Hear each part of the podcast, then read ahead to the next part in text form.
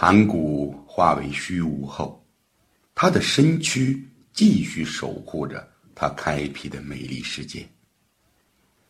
又过了几万年，直到那团亮晶晶的白雾长大，变成了一位英俊潇洒的少年。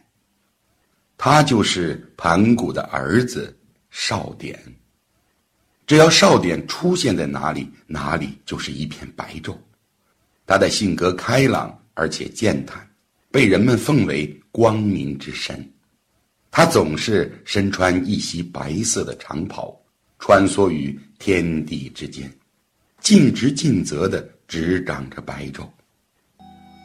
在一个普通的黄昏。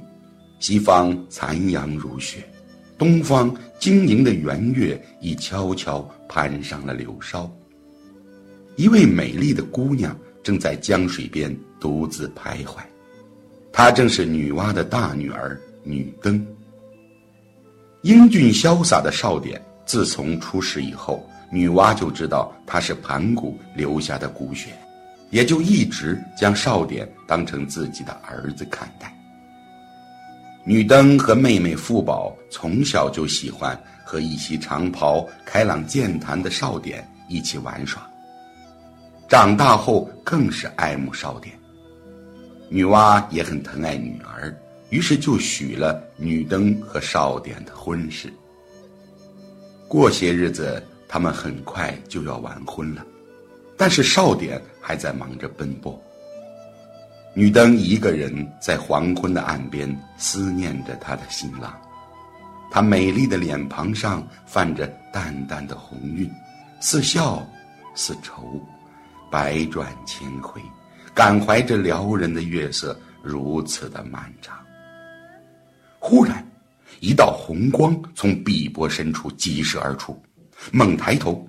女灯看到一条长着红色须髯的神龙升至半空，龙目中发出两道神光，与她的目光交织在一起。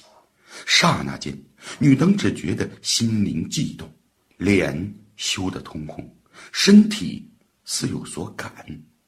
过了一会儿，他用手擦了擦眼睛，定了定神，再往半空中定睛望去，却只见。暮色沉沉，天空和河水都是一片黑黝黝的，哪有什么神龙啊？女灯心里好像有些欣喜，又有些惆怅。他怀着复杂的心情回到烈山的石洞里。第二天，女灯发现自己应神龙的感应，怀孕了。原来那神龙正是她的新郎少典。因为太过思念他，而在夜晚赶过来看他了。女灯这一胎足足怀了二十四个月。这一天，百鸟在夜幕中飞舞，百兽也奔出了荒野。女灯忽然感到腹中疼痛难忍，疼得头发都竖了起来，疼得天空都为她抖了三抖。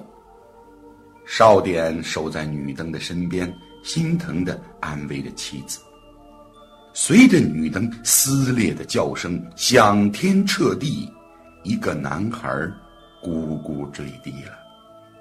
当少典看到这个孩子的时候，他惊呆了。那是一个牛头人身、全身透明的孩子，头上还布满了鼓起的肉球，长着两只大大的牛角。眼睛浑圆，奇丑无比。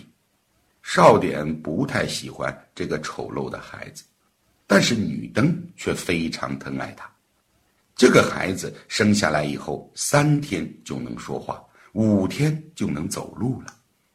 少典让女登和这个孩子居住在江水河畔。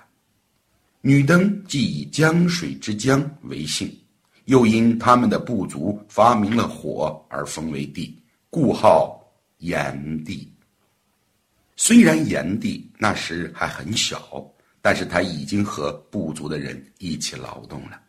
他常常帮助他们解决问题，而且还喜欢一个人静静地坐在门前的江水边思考。